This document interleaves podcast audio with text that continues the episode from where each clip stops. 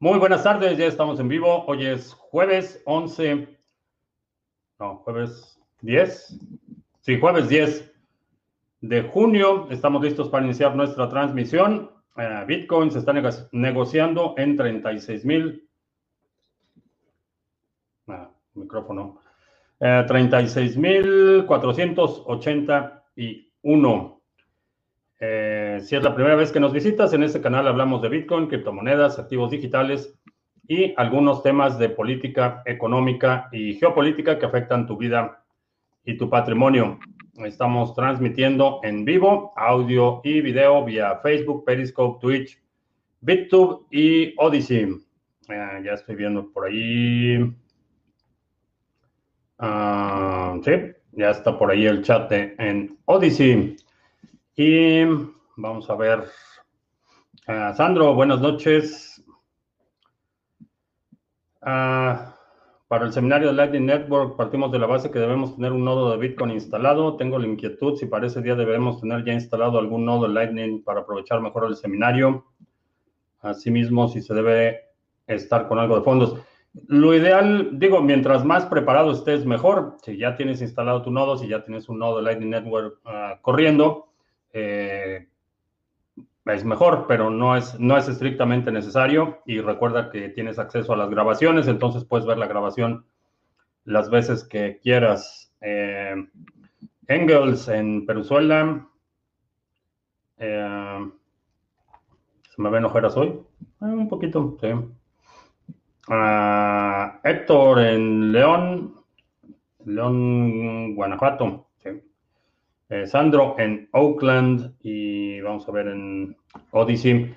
Eh, bueno, pues como se esperaba, ya empezaron las reacciones a las noticias sobre la nueva ley Bitcoin en El Salvador. Eh, no solo el Fondo Monetario Internacional, sino aquí la senadora Elizabeth Warren empezó ya a hablar del, del gasto innecesario de energía de las criptomonedas y que hay que regularlas y que hay que controlarlas. El Fondo Monetario Internacional ya está eh, diciendo que va a haber repercusiones eh, legales y que son una amenaza para el sistema financiero. Entonces, eh, ya están nerviosos. creo que es, es, razonable esperar reacciones adversas y definitivamente creo que la, eh, la capacidad de presión que tiene, por lo menos Estados Unidos, es bastante, eh, bastante baja y mucha división interna. Ya aquí eh, se está politizando extremadamente el asunto de las criptomonedas y ya tenemos que, en general, la derecha favorece el uso y la adopción de las criptomonedas, la izquierda está evocando el discurso de pánico de eh, el cambio climático y el gasto innecesario de energía, etcétera. Entonces, como era de esperarse, eh, la izquierda va más por un, una regulación mucho más estricta y la derecha está por mm, intervención mínima eh, que simplemente se incentive el desarrollo del sector, pero ya están claramente marcadas las líneas ideológicas y eso a nivel de capacidad de acción y operación del gobierno eh, lo paraliza. Eso es lo que vamos a ver. Vamos a ver que eh, los eh, demócratas van a tratar de pasar legislación para limitar o controlar el, uso de las criptomonedas. los republicanos van a oponerse a esas medidas. Entonces vamos a ver una parálisis, por lo menos en lo que se refiere a legislación, en términos de regulación eh, acciones ejecutivas y medidas que pueda tomar el presidente. Eh, creo que vamos a ver, vamos a ver más acciones eh, en este sentido en las próximas semanas, eh, pero la realidad es que no lo pueden detener. Eso es, eso es lo que lo que hay que hacer mucho énfasis, pueden tratar de, de intimidar, pueden tratar de, de cooptar o, o, reducir el acceso, pero no lo pueden detener y eso es lo que hay que defender eh, Francis en madrugada en Venezuela la Vieja, saludos. Eh, para tu criterio, ¿cuál es la mejor billetera de Lightning Network? Depende qué, eh, para qué lo utilices. Eh, si vas a hacer, por ejemplo, pagos, si es más como consumidor, SAP es una buena alternativa. Blue Wallet es otra buena alternativa. Moon, que es desarrollada en Argentina, son, son buenas alternativas. Si vas a tener conectados canales de pago, si vas a estar, digamos, más activo, requieres un nodo completo. GetUmbrel tiene, creo que en términos de, interfaz y recursos que requiere, GetUmbrel es, es de las mejores alternativas eh, que te permite tener tu nodo completo y instalar eh, Lightning Network ahí mismo. Eh, Gavilán en Argentina, Alexander, saludos, Symphony, Leonel en Estados Unidos y Sally en Lima, un saludo para todos, gracias. Pepón Hill en Lomas Verdes, otro directo, excelente eh, eh, tenemos una nueva versión de Umbrel.0311. Mejor esperar varias semanas para actualizar. Eh, es una actualización menor. Eh, programa tu actualización, pero no es urgente que la hagas, vaya. ¿Cuál es tu opinión sobre los juegos blockchain y sus respectivos tokens? Creo que los juegos que adoptan monedas externas en lugar de crear su propio token se van a beneficiar más de toda la infraestructura existente. Cuando creas tu propio juego y tienes tus propios tokens, eh, no es distinto de eh, los, eh, por ejemplo, en muchos juegos, poderes, facultades o armas o instrumentos o cosas así que vas coleccionando durante el juego. Está participando en un ecosistema cerrado. creo que integraciones con eh, proyectos más extendidos que puedes transferir esos tokens de un juego a otro que tienen una red de usuarios mucho más grande, eh, se benefician más del ecosistema. Sin embargo, en términos de adopción, eh, los, ah, la gente que, los gamers, la gente que habitualmente juega, está muy habituada a que hay activos digitales, hay cosas que son eh, intangibles, que tienen valor, que se transfieren, se intercambian. En muchos casos se pueden vender. Por ejemplo, hay, hay eh, códigos que se venden en eBay y cosas así, en clasificados, en foros. Eh, códigos, poderes, hacks, todo eso que no tiene una presencia tangible, es un concepto que es bastante familiar para los gamers. Entonces creo que es un mercado natural de adopción y la fricción para que algún, la gente que habitualmente juega comprenda el valor abstracto de las criptomonedas es, es bastante, bastante fácil, no hay mucha fricción ahí.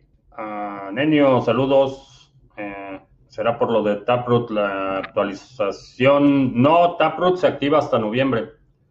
Eh, es la, el periodo, el periodo, tienen que estar señalando los, eh, mineros eh, para que se activen en noviembre.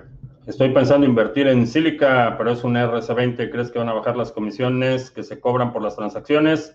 A menos que las bajen por decreto, que Vitalik un día amanezca generoso y diga que van a reducir todas las eh, comisiones y que alguien va a tener que absorber el costo, va a tener que subsidiarlo.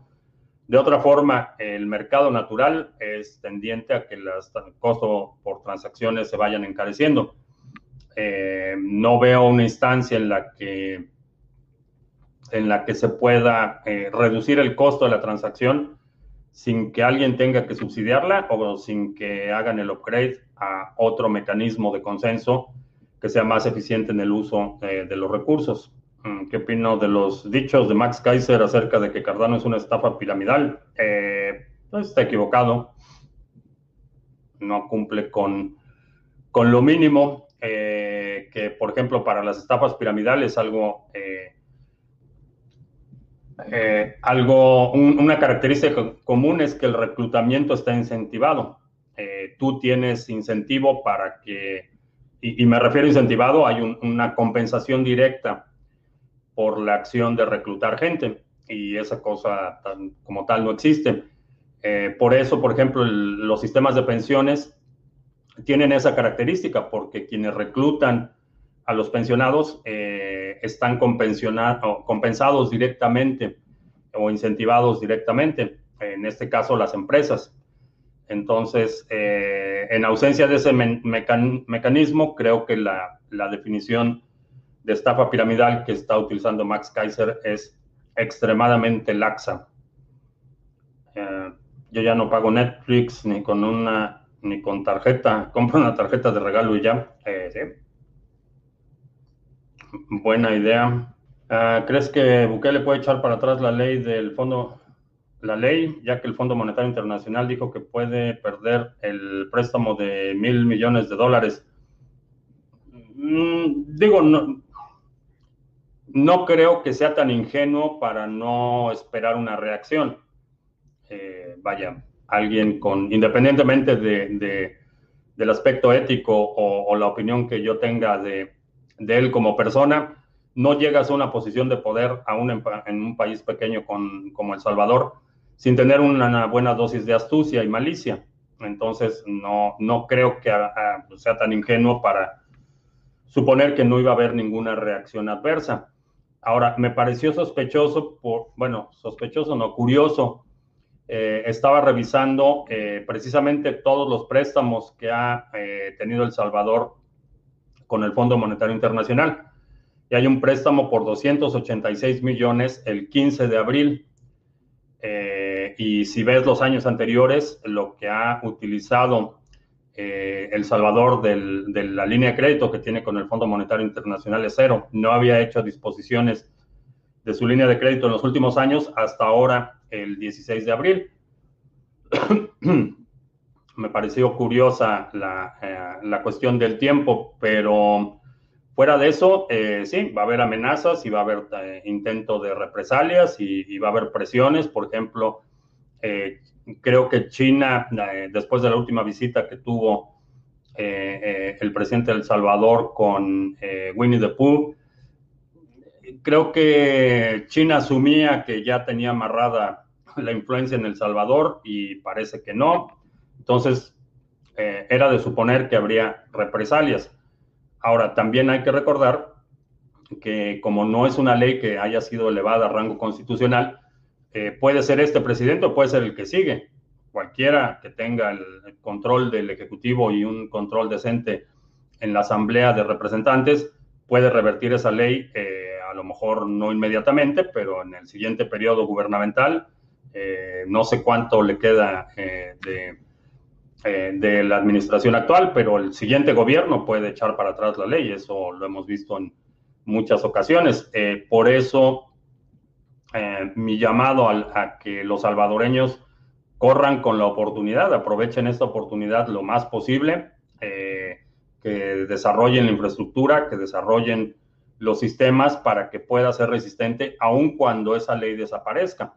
Porque hay que recordar que el día anterior a que se publicara la ley, ya en Bitcoin Beach eh, ya, ya funcionaba para efectos prácticos como una economía bitcoinizada. Entonces, eh, la diferencia para ellos va a ser marginal. Ya, ya estaba funcionando así. Entonces, aprovechar, no sé, un año, dos años, no sé cuánto le queda a esta administración, pero aprovechar al máximo para desarrollar esa infraestructura eh, educar a la gente, aprovechar los recursos que va a poner el gobierno para educar a la gente y que sea un modelo que se pueda sostener independientemente de quienes están en el gobierno, porque digo, no hay que, no hay que descartar esa posibilidad que a lo mejor en, en la próxima administración o en dos administraciones llegue un gobierno del Frente Farabundo Martí y venga la agenda castrochavista.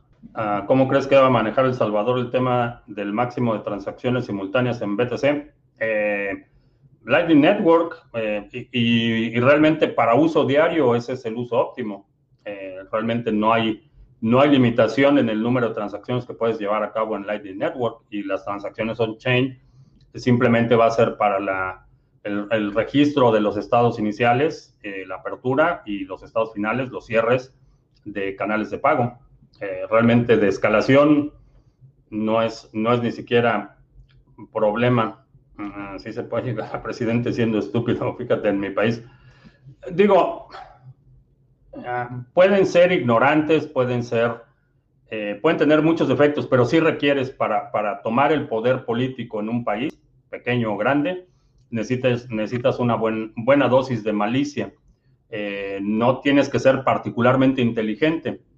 y bueno, eso queda claro en prácticamente cualquiera que le pregunta, su, su presidente es un estúpido. Y, en general sí, pero hay un grado de malicia y de astucia eh, que se requiere para tomar el poder político en, vaya, a, escala nacional, pero también inclusive gobernadores, presidentes municipales y todos esos, necesitas, ah, por más incompetente, por más idiota que seas, necesitas tener un cierto grado de astucia o malicia para, eh, para llegar al poder. Mm, ¿Cómo hacerle entender a las personas que el Fondo Monetario Internacional no es una obra de caridad, sino que son unos explotadores A ver, ya están por ahí los estafadores. Eh, no vamos a mandar Bitcoin, no mandes ningún Bitcoin a ninguna dirección, no tenemos ninguna promoción.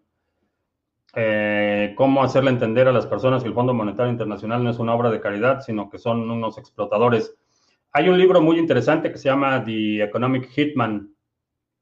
No sé si está la traducción al español del libro, pero ahí te describe con pelos y señales eh, uno de los principales negociadores del Fondo Monetario Internacional, cómo eh, extorsionaban, cómo chantajeaban a funcionarios para que aceptaran créditos, cómo forzaban, una vez que aceptaban el crédito, los obligaban a que utilizaran eh, ciertas empresas para los contratos, todas las entrañas de la bestia, te lo describe ahí con toda claridad.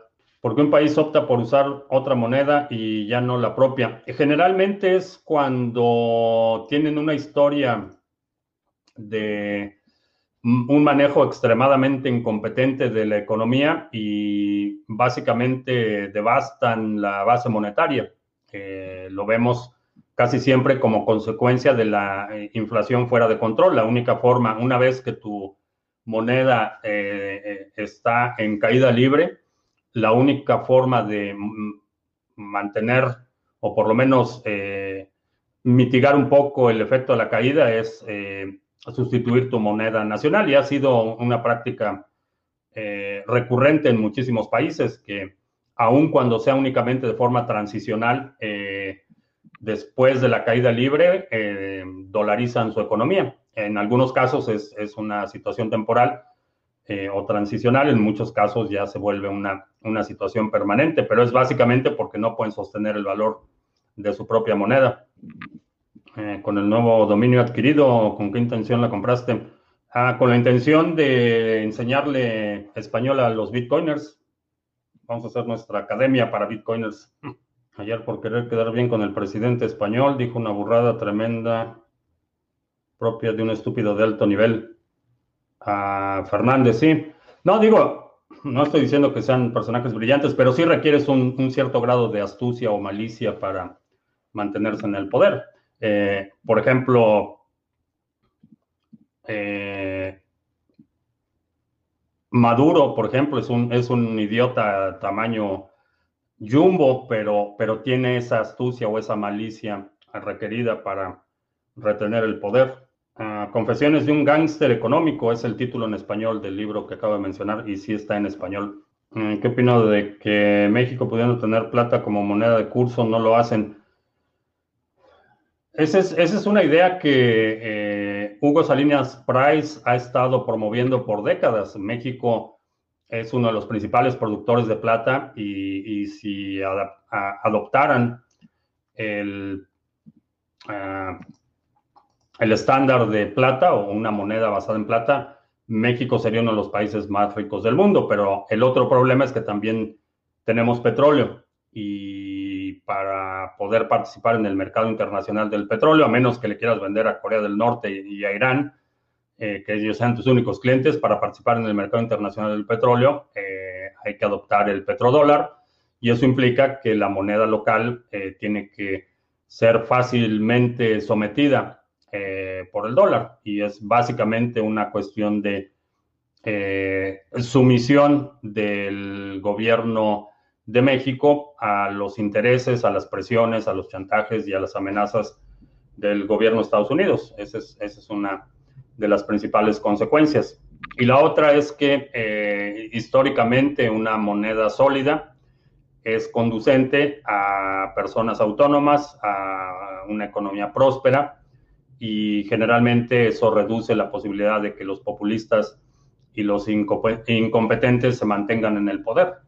El empobrecimiento sistemático de, los países de Latinoamérica ha sido eh, consecuencia directa de presiones externas por parte principalmente de Estados Unidos, pero también eh, con la participación o colusión de la clase política local. Eh, es así como como ha operado. Y esa es una de las razones, porque participamos, tenemos petróleo, participamos en el mercado internacional del petróleo y la única forma de participar ahí es eh, sometiéndote a, la esfera de influencia de Estados Unidos. De no haber sido por la pandemia, ¿dónde crees que estaría BTC ahora, mejor o peor?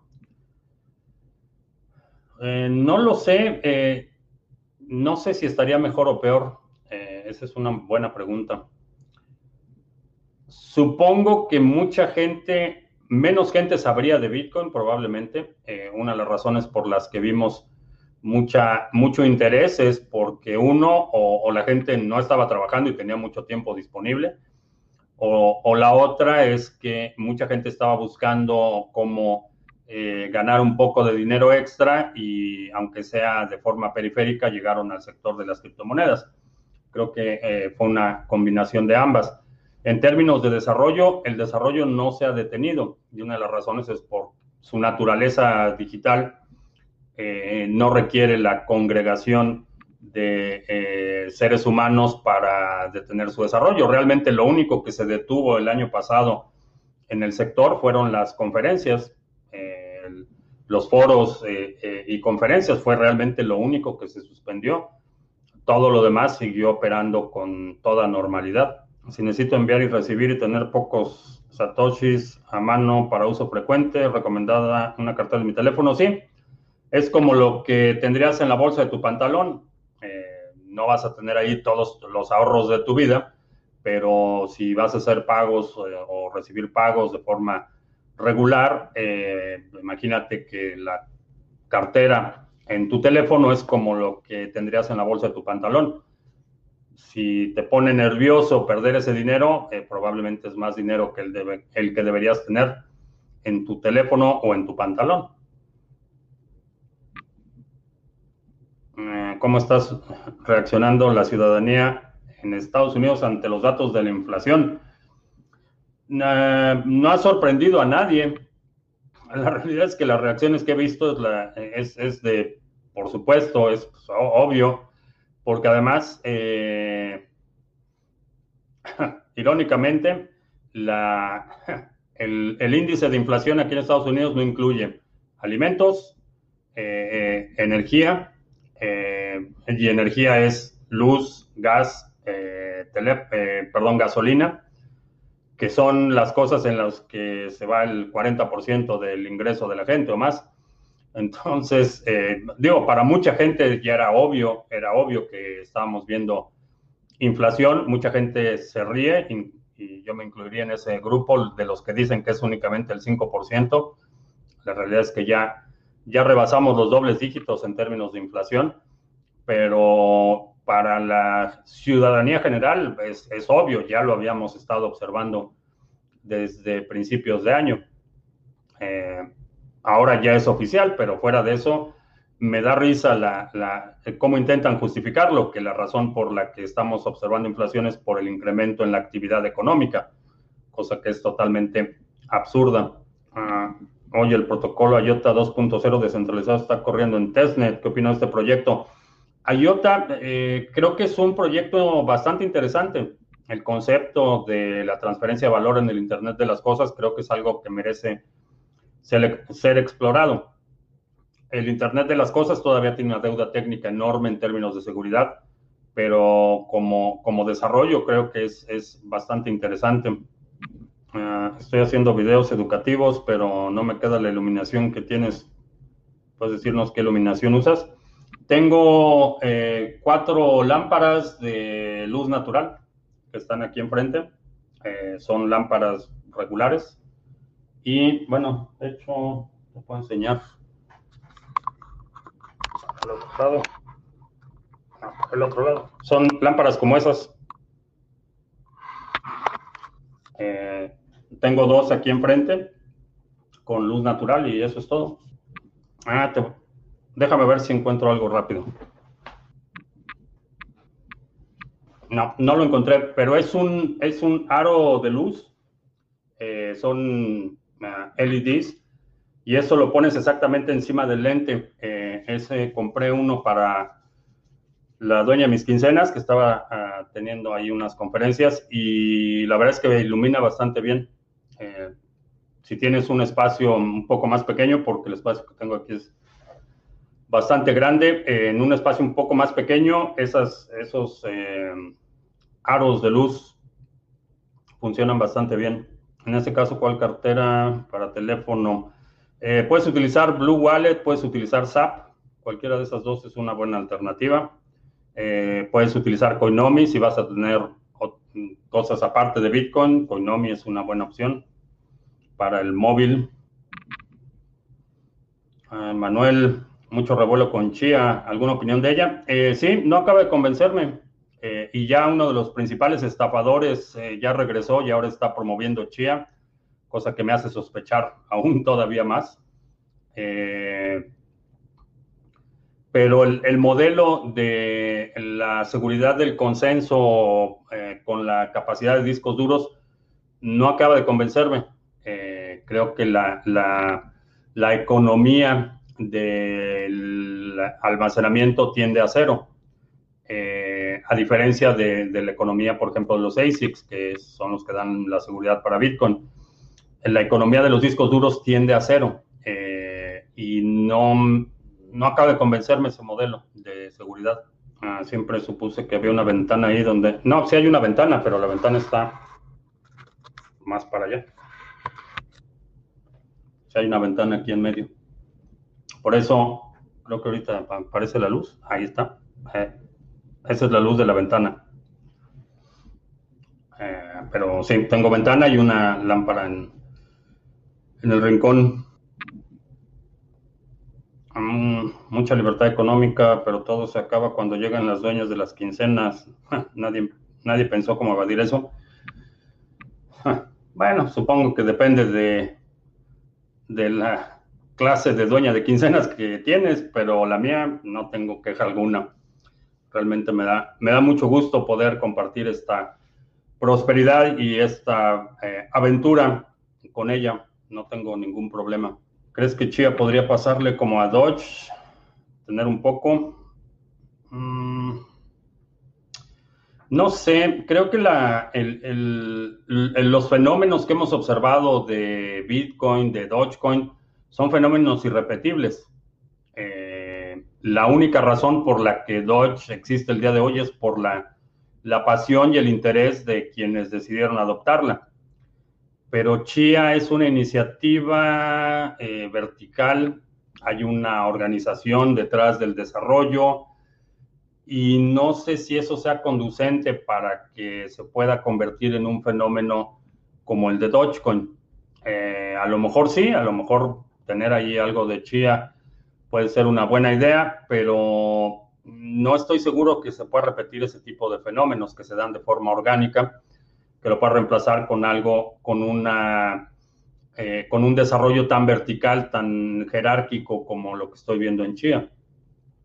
Porque tienen inclusive su departamento de relaciones públicas y tienen todo, toda la infraestructura propia de una empresa y, no sé si eso eh, vaya a inspirar lo suficiente como para que la gente realmente lo adopte. Eh, que si he probado usar Changely desde VPN o no es necesario. Eh, sí. Digo, yo tengo a VPN todo el tiempo y qué enamorado se te ve. Eh, sí, soy extremadamente afortunado. Y ya está aquí nuestro Chairo de cabecera. No te, tenía meses que no te veía por acá. Espero que, espero que ya estés recuperado del fiasco electoral del domingo. Ah, fuiste buen estudiante cuando estabas en la universidad. Sí, en la universidad sí, porque por fin empecé a hacer lo que me gustaba hacer. todo lo que fue educación primaria, secundaria y buena parte de la preparatoria fue desastroso. Eh, esa, ese modelo de educación tan estructurado nunca funcionó para mí. Fue ya en la universidad donde estaba haciendo lo que quería y lo que me gustaba, donde creo que mi desempeño fue mucho, mucho mejor, pero materias obligatorias y todo eso para mí siempre fueron una una pesadilla y desde eh, probablemente, bueno, la primera vez que me expulsaron de una escuela fue en cuarto de primaria y de ahí todavía hubo muchas más, pero, pero nunca fue por malas calificaciones, ah, siempre fue por problemas de disciplina o porque simplemente me, me negaba a hacer lo que me decían que tenía que hacer y era más, más por disciplina que por malas calificaciones. Realmente nunca, nunca tuve malas calificaciones. Conducta era la que invariablemente me ponían mi, mi cinco bien rojo, subrayado. En las demás, mm, no me fue tan mal como estudiante, pero sí, la disciplina siempre fue un problema. Eh, el, nuestro Chairo de cabecera dice que los cuatreros avanzan al precipicio en el directo Bitcoin la semana pasada decían, decían que para gestionar canales de Lightning Network con miras a sacarle rédito, lo ideal era poner un BTC distribuido en varios canales bien conectados y si en cambio solo usas Lightning para tus gastos, solo se basaba en abrir un canal grande bien conectado. Ah, depende de la escala a la que quieres operar. Eh, obviamente, mientras, eh, como en cualquier eh, inversión de capital en la que esperas un retorno, mientras más inviertes, tu retorno va a ser mayor. Eh, pues es una, una realidad aritmética, pero no se necesita, no se necesita tanto. Ah, Paraguay, es mejor que El Salvador para el ambiente cripto. No sé, ayer, ayer estaba viendo, eh, y no, no, no, he tenido oportunidad de hablar con ella un poco más a detalle, pero ayer estaba viendo los tweets de Alena Satoshi, que es la, una de, los cofundadores de Trezor eh, y de Casa Hodl y escribió una de las eh, que escribió o, contribuyó al pequeño libro de Bitcoin. Estaba mencionando el caso de Paraguay. Eh, no sé exactamente cómo está la legislación en Paraguay o cómo, cómo están los detalles, pero me parece bastante interesante el caso. Pienso igual que la educación formal tradicional ya está mandada a recoger. La, la, cuestión es que la educación formal fue estructurada para una era industrial. Eh, si ves, por ejemplo, la razón por la que hay vacaciones en el verano eh, era precisamente para que la, gente pudiera regresar a sus casas a, o ayudar con las cosechas, por ejemplo. Entonces, eh, lo mismo en la primavera, lo que es aquí el Spring Break, perdón, no tiene nada que ver con, con, la Pascua o nada que ver con eso. Tiene que ver eh, con la primera siembra. Entonces, el, modelo de educación está estructurado para un modelo económico que ya no existe.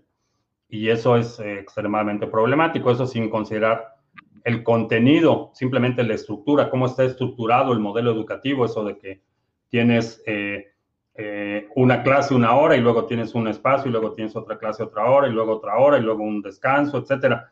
¿Cómo está estructurado todo eso? Es, es para la, la, economía eminentemente, para apoyar la transición de la economía agrícola a la economía industrializada, pero ese modelo económico ya no existe. Eh, y si a eso le sumas el deterioro de la calidad educativa, eh, el manoseo eh, el adoctrinamiento, la realidad es que la educación pública es, está para llorar. Mencionaba, digo, yo no tengo experiencia directa en la educación pública, siempre estudié en escuelas privadas, entonces, pero conocí mucha gente que sí iba a escuelas públicas y honestamente dejaba bastante que desear. Hoy en día, por ejemplo, si tuviera hijos pequeños, no los mandaría a la escuela pública, pero ni, ni por accidente. creo que hace más daño de lo que beneficia el modelo educativo actual.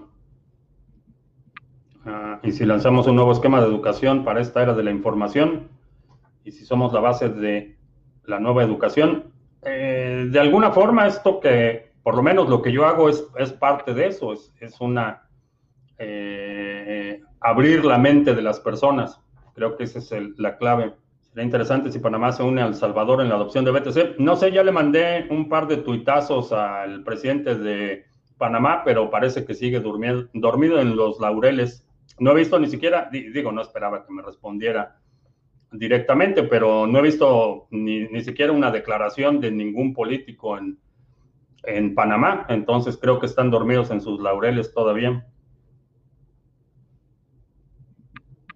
Si todo sale bien en El Salvador, ¿en cuánto tiempo veremos resultados y cómo se vería el avance por noticias o por crecimiento del PIB? Primero por noticias, eso va a ser lo primero, cuando empieces a ver que ya este, empieza a ver, por ejemplo, conferencias grandes, empieza a ver eventos, empieza a verse ese empuje inicial de la actividad económica, eh, se empieza a desarrollar la infraestructura. Eh, por cierto, te voy a dar una idea multimillonaria. Eh, les pregunté a los de la Bolsa de Valores en El Salvador si tenían alguna empresa de seguridad privada que estuviera cotizando y me dijeron que no. Así es que si te interesa, creo que va a ser una industria de cientos de millones de dólares por lo menos la cuestión de la seguridad privada en El Salvador. Eh, así es que ahí hay oportunidad. Si te interesa ese tema, si tienes experiencia, recursos o contactos, ahí hay millones, millones y millones de dólares en la mesa. La segunda parte que vamos a ver es ya reportes del PIB, eh, eh, migración eh, inversa, es decir, la gente en lugar de, salir del Salvador o, irse a Estados Unidos, va a empezar a regresar al Salvador. Ese va a ser uno de los principales indicadores tempranos de la actividad económica. Eh, ahorita yo ya estoy viendo eh, por allí algunas personas que están ya no, no solo pensando, sino activamente ya están salvadoreños viviendo aquí en Estados Unidos, me refiero. ya están hablando con sus familias allá, ya están este, planeando viajes para este verano, ya están poniéndose las pilas, cosa que me da mucho gusto. Eh, ¿Qué opino de, ese modelo educativo autodidacta? Creo que no hay otra, no hay otra forma, no hay otra forma de, aprender hoy en día. Eh, las cosas se mueven tan rápido eh, que, por ejemplo, Bitcoin tiene una tecnología que lleva ya, ya más de 10 años en operación al día de hoy, buena parte del sector educativo sigue en, la, en, Bavia, están perdidos en el espacio en lo que se refiere a esta tecnología. Y es una tecnología que va a transformar eh, muchas cosas en los próximos 10 años y el sector educativo todavía están enseñándoles eh, conceptos obsoletos o cosas que, que realmente ya no van a tener ninguna utilidad práctica. Y quiero, quiero hacer una distinción clara en, lo que es la, formación académica, estrictamente con propósitos de capacitación para el empleo, eh, que me parece una, una distorsión o una eh, erosión del concepto de educación. Eh, la educación históricamente ha sido las universidades, se llamaban universidades por la universalidad del conocimiento la gente que iba a las universidades iba a aprender cosas, no iba a capacitarse para tener un trabajo. Eh, esa es una distinción importante. Uno es entrenamiento, lo que, lo que necesitas para desarrollar un empleo en especial o en particular, y el otro es el, aprendizaje, el conocimiento, la educación, eh, que te permite absorber conceptos y que te permite tener una eh, visión mucho más universal de las cosas, son dos cosas aparte. Eh, pero eh, la única forma en la que vas a poder ser siquiera medianamente competitivo en el futuro en términos del mercado laboral o el mercado profesional va a ser eh, si eres autodidacta y eres capaz de aprender rápido. Ese es el otro, el otro componente. Ya no, no solo la capacidad de aprender va a ser necesario, pero vas a tener que aprender rápido y definitivamente los modelos e-, educativos eh, vigentes están totalmente obsoletos, que si tiene importancia lo, del Salvador, que son solo 6 millones de habitantes. Eh, a lo mejor para ti no tiene importancia, pero te aseguro que para los 6 millones de salvadoreños sí tiene importancia y para mucha gente también la tiene. Eh, bajo esa óptica, eh, vaya, la, superioridad numérica no te hace más valioso o más importante que otros. Creo que denota cierto desdén el hecho de que sea una nación pequeña. Sí, es una nación pequeña, pero si hay algo que puede mejorar la vida de, esos 6 millones, ¿por qué no? ¿Por qué no hacerlo? En el ámbito internacional, lo que está es una nación soberana y eso es lo más importante. No importa si son 6 millones o si son 2, o no importa si hubiera sido el Vaticano el que decide como, como Estado soberano aceptar Bitcoin o, la, isla de Tonga, que, estoy viendo que ya por ahí uno de los parlamentarios de Tonga ya está eh, dice que está preparando una ley. No sé cuántos habitantes tenga Tonga, pero a lo mejor no llegan ni al millón de habitantes. Lo importante no es tanto cuántos habitantes son, sino que, son, que es un Estado soberano el que está eh, declarando Bitcoin como moneda de curso legal. Eso es realmente lo importante. Eh, creo que hay una oportunidad para que se beneficie la población, los 6 millones que son, pero el hecho de que un Estado soberano haya tomado esta, esta medida es, es, lo más relevante eh, de este tema. Así salió una noticia donde un político pedía que se replicara lo del Salvador eh, en Panamá. Ah, ok. No he, visto, no he visto nada de Panamá, pero si ya están despertando, qué bueno. Eh, ¿No crees que los enemigos de BTC boicotearán a El Salvador para que no sea un mal ejemplo mundial? Creo que sí, digo, definitivamente sí. El Fondo Monetario Internacional ya está, ya está protestando y va a haber mucha gente que sí trate de que esto sea un estrepitoso fracaso. Pero creo que no va a haber suficiente tiempo. Creo que eh, va a haber más países que en las próximas semanas y meses empiecen a hacer declaratorias o iniciativas similares. Eh, por ejemplo, en el Congreso en Venezuela del Norte ya hay dos o tres diputados y senadores que están hablando de pasar iniciativas eh, empieza a haber ya cierta actividad. Entonces, eh, en lo que se decide si el experimento El Salvador fracasa o no fracasa, va a haber otros que quieran por lo menos ese levantón inicial, porque aún, aún si el experimento no funcionara, lo que ha ganado El Salvador en exposición y visibilidad internacional y lo que ha ganado el presidente en popularidad interna, creo que es, eh, ya por sí mismo es, ganancia para ellos. Entonces, creo que, creo que sí va a haber, va a haber intentos de, sabotaje. Es irónico que el país donde simplemente BTC se llame El Salvador, mm, no es, no es irónico, eh, como lo, dije en Twitter antier, me parece que fue, que realmente en este caso El Salvador es Bitcoin y, y El Salvador es El Salvado realmente El Salvador no vino a salvar a Bitcoin, sino al revés. Estoy bien si mi roadmap es Python, Haskell y Bluetooth. No, pondría al revés. Primero Bluetooth y luego Haskell. Eh, con eso haces tu curva un poco más, más suave. El brinco de Python a Haskell es así y luego a Bluetooth. Bluetooth es un subset de Haskell. Entonces empieza por Bluetooth. La óptica chairista is back. Eh, sí, ya tenemos por aquí a nuestro Chairo de cabecera de regreso. En Perú están abriendo unos locales físicos de Bitcoin con sucursales como hacen los bancos y dicen que van a abrir más locales. Eh, no sé quién lo está haciendo. No sé quién está haciendo eso. Ah, Suiza tiene 8 millones de habitantes, dice Miguel. Hmm. Anuncios, sí, anuncios. Este eh, domingo 13 de junio tenemos nuestro seminario Cómo se gana dinero con canales de pago de Lightning Network. En el seminario vamos a hablar eh, de qué son y cómo funcionan los canales de pago, cómo se operan los nodos de Lightning Network, cuáles son los riesgos operativos, cómo se optimizan los canales de pago, cómo se calcula el retorno, cómo operan los pools de liquidez eh, y preguntas abiertas. Tienes acceso a la sesión en vivo y a la grabación, checklist y materiales relativos. Eh, tenemos cupo limitado en la sesión eh, del seminario, así es que si quieres participar, todavía estás a tiempo. Vamos a cerrar el registro Eh, mañana a la medianoche, viernes a la medianoche, vamos a cerrar el registro para este seminario, así es que todavía tienes un par de horas, bueno, un poco más de un día para registrarte si quieres participar. El domingo 13 de junio, 11.30 de la mañana. El sábado, 11.30 de la mañana, tenemos nuestra sesión mensual con el grupo La Estrategia 2021. Por si estás ahí, vas a recibir un correo con las instrucciones.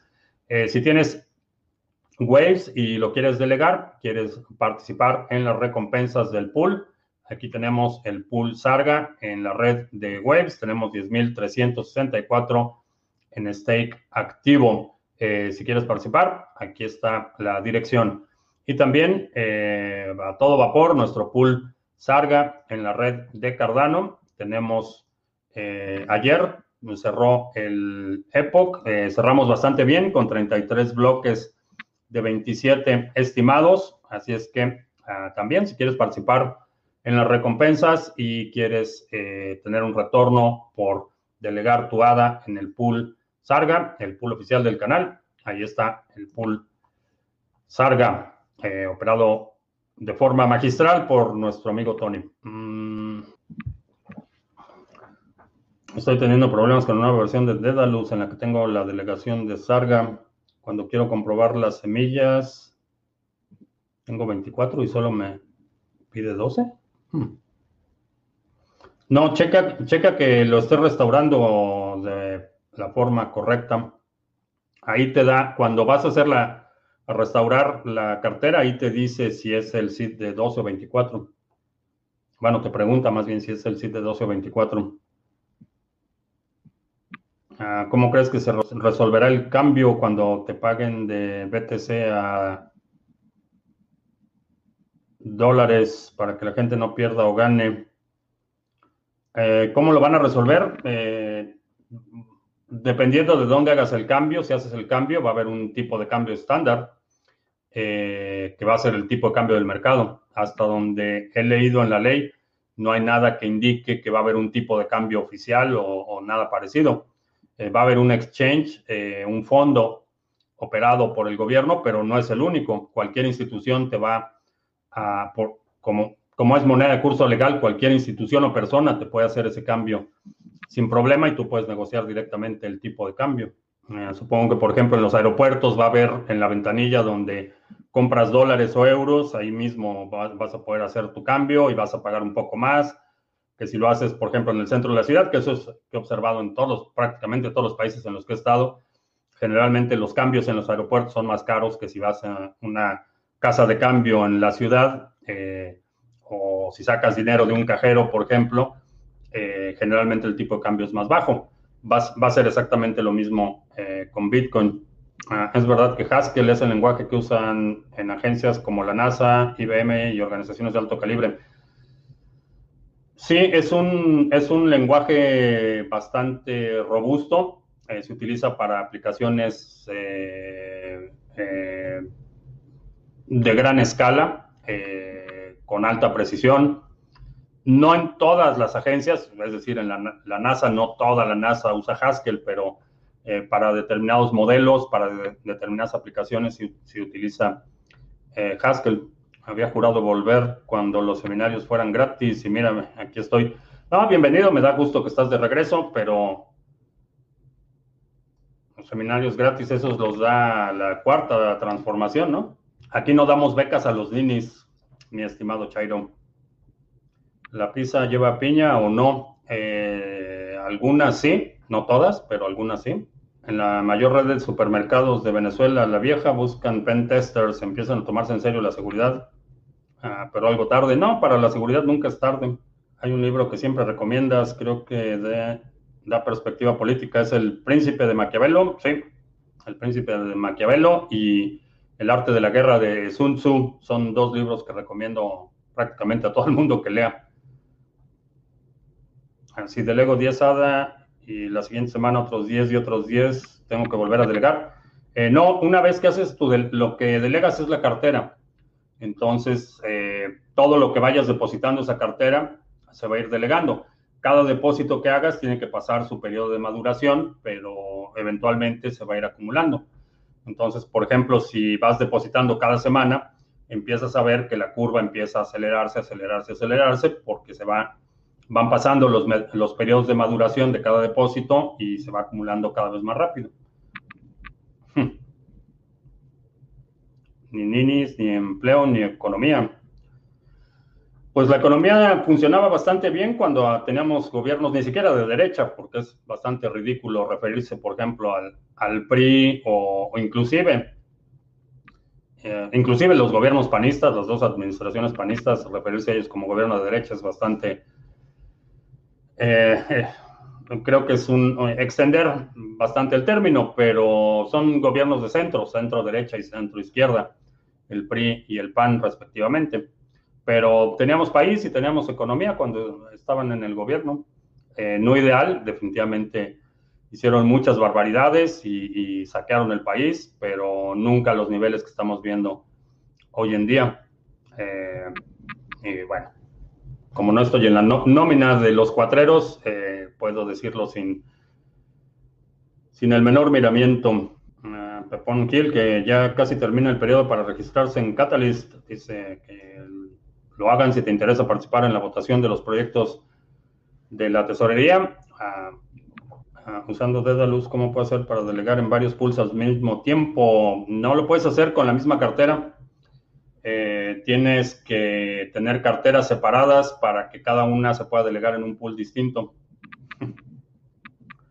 Chairo dice que, que si no creo que al Cacas le fue bien, querían jugar con la pandemia y no les fue bien al PRIPAN tenemos mayoría simple. ¿Les fue bien? Ok. Si tú crees que les fue bien, pues les fue bien. Individuo digital, tarde y muerto de sueño. Sí, ya casi terminamos, individuo digital. Eh, estoy viendo las preguntas en Odyssey, se me habían pasado. ¿Qué tan rentable es llegar a tener un nodo Lightning Network? Hay muchas, muchas variables que determinan la rentabilidad.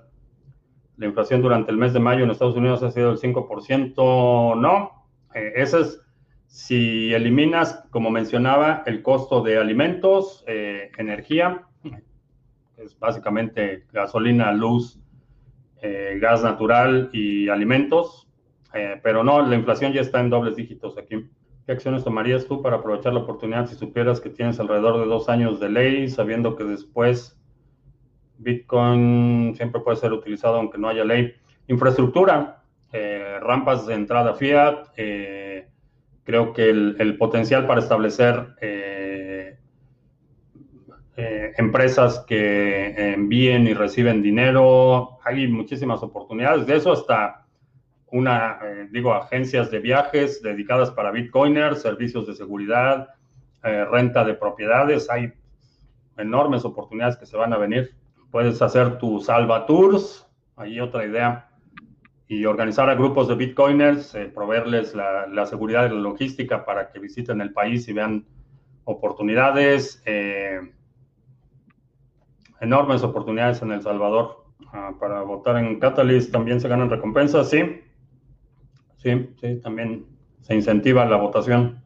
En Venezuela la vieja, la derecha expolia y la izquierda despilfarra. No hay diferencias salvo porcentaje aquí o allá. Sí, en realidad son, es, un modelo eh, eh, eminentemente autoritario eh, y realmente no, no, hay, no hay mucha, mucha diferencia si el autoritario es de derecha o de izquierda. Son gobiernos autoritarios.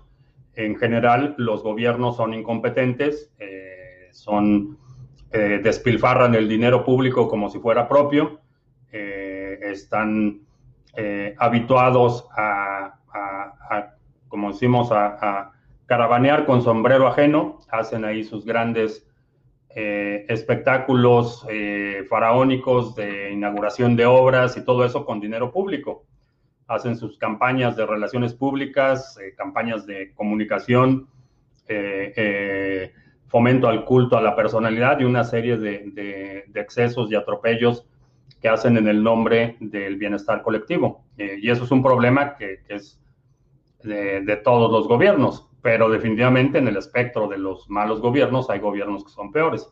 Ah, ¿Crees que hubo algo especial la semana pasada que pasó? La mempool estaba casi desocupada. Eh, la semana pasada notamos algo de ansiedad. sí, notamos algo de ansiedad.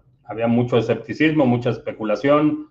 Eh, y la otra es que eh, vi la semana pasada muchísimas transacciones de salida de exchanges que eran transacciones grandes, que las consolidadas generalmente son más eficientes. ¿Crees que existe el centro en la política o realmente solo los extremos? El centro existe de forma temporal. Eh, prácticamente todos, eh, todos los países experimentan en mayor o en menor medida esta oscilación entre la derecha y la izquierda. Eh, y el centro generalmente es una cuestión temporal o transicional, pero es muy difícil encontrar un país donde el centro se mantenga. Generalmente vemos estas oscilaciones entre derecha e izquierda y, las políticas de centro generalmente no son tanto ideológicas, sino pragmáticas en esta eh, transición. Ah, ¿Por qué crees que José Manuel Vivanco de Human Rights Watch dice que Bukele es un dictador? ¿Es así? Es un autoritario eh, y utilizó al ejército para intimidar a otro de los poderes de la, de la Unión, a la Asamblea. Básicamente es un autoritario, eso no me queda la menor duda. Y como lo, lo, estuvimos discutiendo en días anteriores, no estabas por aquí, pero eh, el hecho de que la ley sea buena no, que, no lo exime de que si una ley que se va a, a, ejercer por la fuerza, tiene la amenaza implícita de la violencia del Estado detrás. Por más que vea que es una ley que creo que es positiva, eh, no, eso no quita que, sea un gobierno autoritario, que sea un gobierno eh, que tiene la eh, proclividad a, atropellar los otros poderes de la Unión, a tratar de someter al Ejecutivo, perdón, al Legislativo, tratar de intimidar al, eh, al, Poder Judicial, utilizar al ejército, utilizar a las Fuerzas Armadas para intimidar a la población, que es una, un rasgos autoritarios que vemos en, El Salvador, que es un más hacia la derecha, y que estamos viendo ahorita en Venezuela del Norte más hacia la izquierda. El rasgo autoritario es exactamente el mismo, someter a los otros poderes del Estado, eh, eh, eh, ignorar resoluciones judiciales, desprestigiar a las instituciones democráticas, etcétera. sí, no me queda la menor duda y no me hago la ilusión de que porque ya pasó la ley de Bitcoin, ya es un héroe o debe, debe ser redimido y ya es, bueno, aquí no, no estamos en Morena, aquí no, no funciona así la, redención.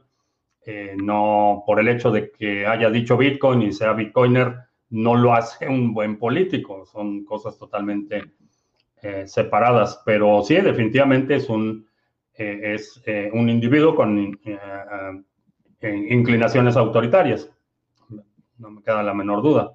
El centro no existe en la política, es blanco o negro. Es así, el centro es para los que se dejan manipular. Conmigo o contra mí, esa es la, esa es la premisa de los cuatreros, que si la gente naranja es mi ídolo. Eh, no, me parece un ser humano despreciable, bastante despreciable. Y aquí eh, Ortega CRTN pregunta.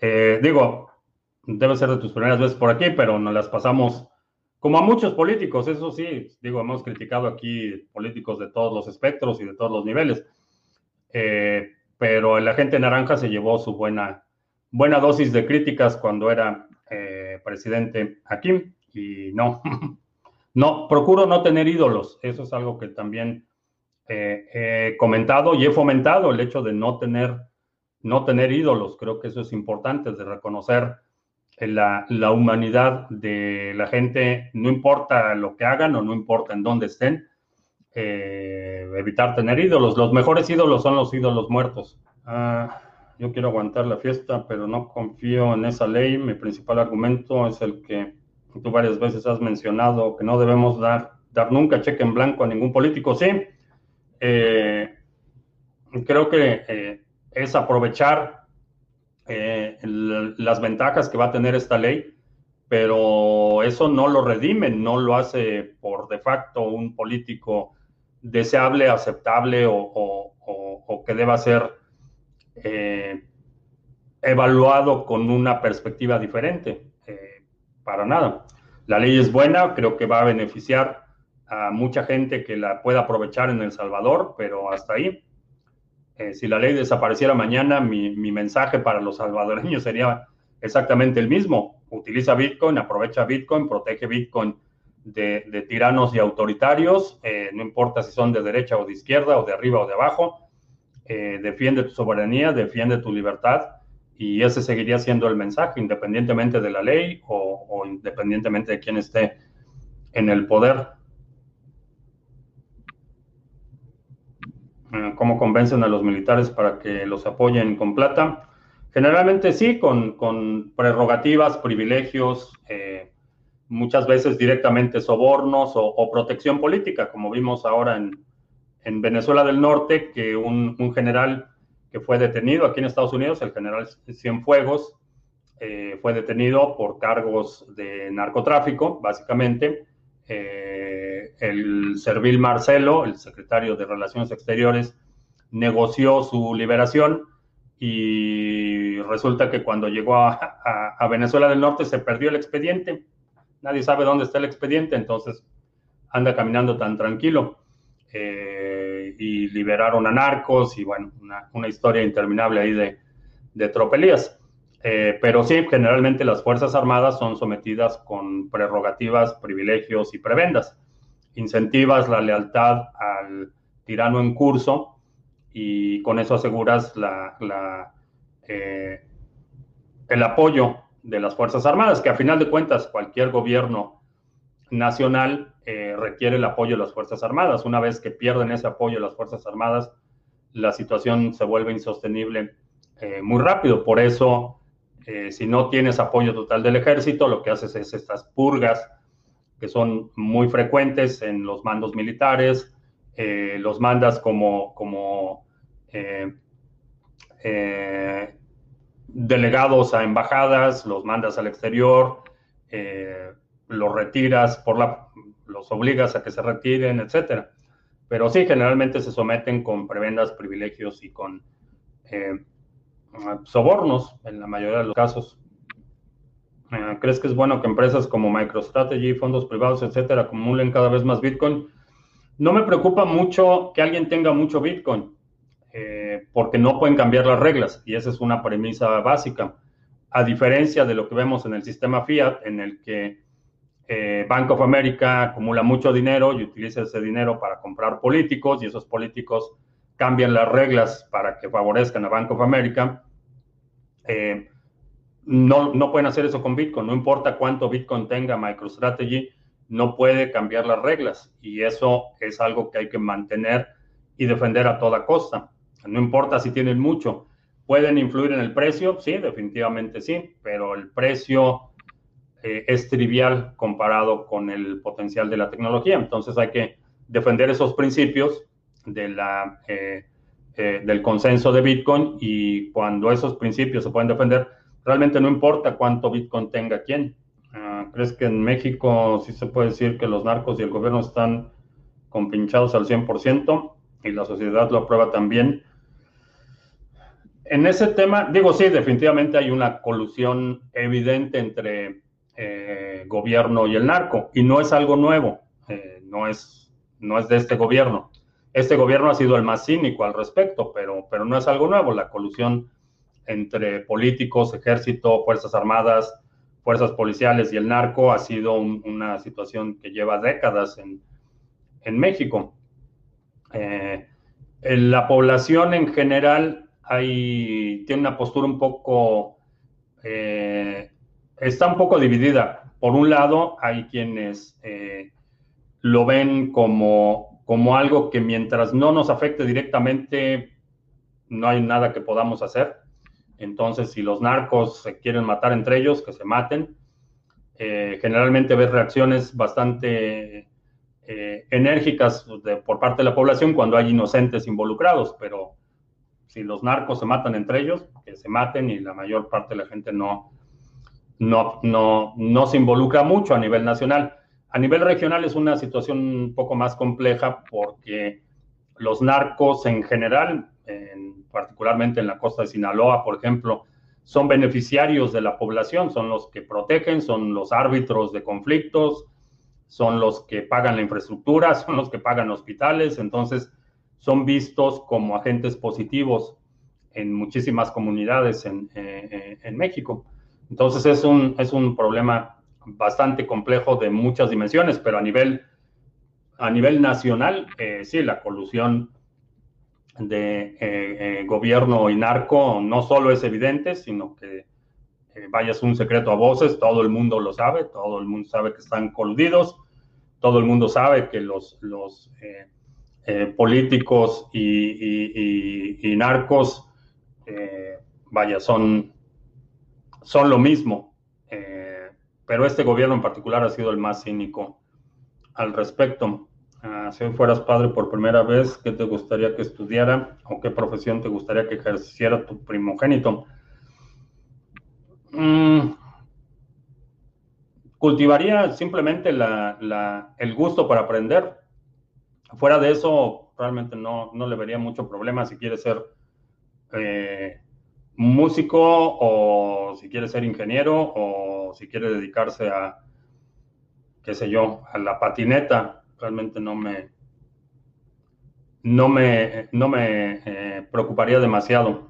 Eh, realmente puedes, puedes tener una buena calidad de vida haciendo lo que sea. Si tienes la, el enfoque correcto, la determinación, puedes vivir bien haciendo lo que sea. Entonces no me, no me preocuparía demasiado. Quizá lo único que sí me molestaría mucho es si decide ser político. Es decir, pero no lo, eh, no lo impediría o trataría de disuadirlo de su decisión. Ah, ¿Qué crees de las acusaciones de contratar los asesinos de Ross? Eh, se quedaron en acusaciones, nunca fueron probadas en la corte y esos cargos fueron desestimados eh, en el juicio. Entonces fueron acusaciones y nada más. No las pudieron probar en la corte y no fue sentenciado por eso. Eh, por supuesto, en, términos de propaganda es, un, es excelente el, tratar de hacerlo ver como un asesino, pero los, eh, eh, los fiscales no pudieron demostrar eso en la corte. Se quedó simplemente en acusaciones. Ah, ¿Crees en el casamiento como institución? ¿Estás casado legalmente? sí, estoy casado legalmente, pero es una cuestión más práctica y de seguridad jurídica que otra cosa. Eh, pero eh, así como institución, realmente es un contrato sancionado por el gobierno. Realmente no me, no lo veo así como una institución. Creo que es perfectamente legítimo si dos personas deciden eh, compartir su vida y vivir juntos y se dedican uno al otro, no necesitan autorización del gobierno. En algunos casos, simplemente por la cuestión pragmática, por ejemplo, eh, si sucede un accidente y necesitas ir al hospital, generalmente si estás legalmente casado, eh, vaya, tienes acceso a la información, te van a decir qué pasó y todo esto es más una cuestión práctica eh, que, que moral o, filosófica. Para mí fue básicamente mero pragmatismo y creo que es perfectamente legítimo si dos personas deciden eh, compartir su vida y, se dedican uno al otro. Mm, ¿Cómo hacen para resaltar el texto con las preguntas? Eh, no sé, esos textos resaltados no los veo aquí en mi interfase. Mm, Ah, para el domingo. Mándame un correo a info TV. A nuestro Chairo, te has perdido mucho. Eh, al, presidente actual eh, nos referimos como nos oyese, porque realmente la única razón por la que ganó la elección es porque hizo su campaña diciendo que no era la gente naranja, ese fue su único mérito. Eh, ¿Tiene al mundo al borde de la guerra? sí, eh, sí, no es, eh, no es nuevo, es, un problema estructural aquí en Estados Unidos. Eh, desafortunadamente, esa es, la, realidad. están al borde de la guerra y hay toda una infraestructura dedicada a, a eso y es lamentable, definitivamente. Bien, pues eh, ya terminamos, ya se nos hizo un poquito tarde. Eh, te recuerdo que estamos en vivo lunes, miércoles y viernes, 2 eh, de la tarde, martes y jueves 7 de la noche. Si no te has suscrito al canal, suscríbete, dale like, share, todo eso. Te recuerdo que estamos en vivo. ah, ya dije esa parte. te recuerdo que los domingos publicamos nuestro resumen semanal. Si hay algún segmento de la transmisión de hoy que quieras sugerir para ese resumen semanal, deja un comentario aquí abajo con la marca de tiempo para considerarlo. Eh, también eh, sábado, 11.30 de la mañana, tenemos la, la, sesión del grupo La Estrategia 2021 y el domingo, 11.30 de la mañana, seminario de cómo se gana dinero con Lightning Network. Y creo que ya, por mi parte es todo. Gracias. Ya hasta la próxima.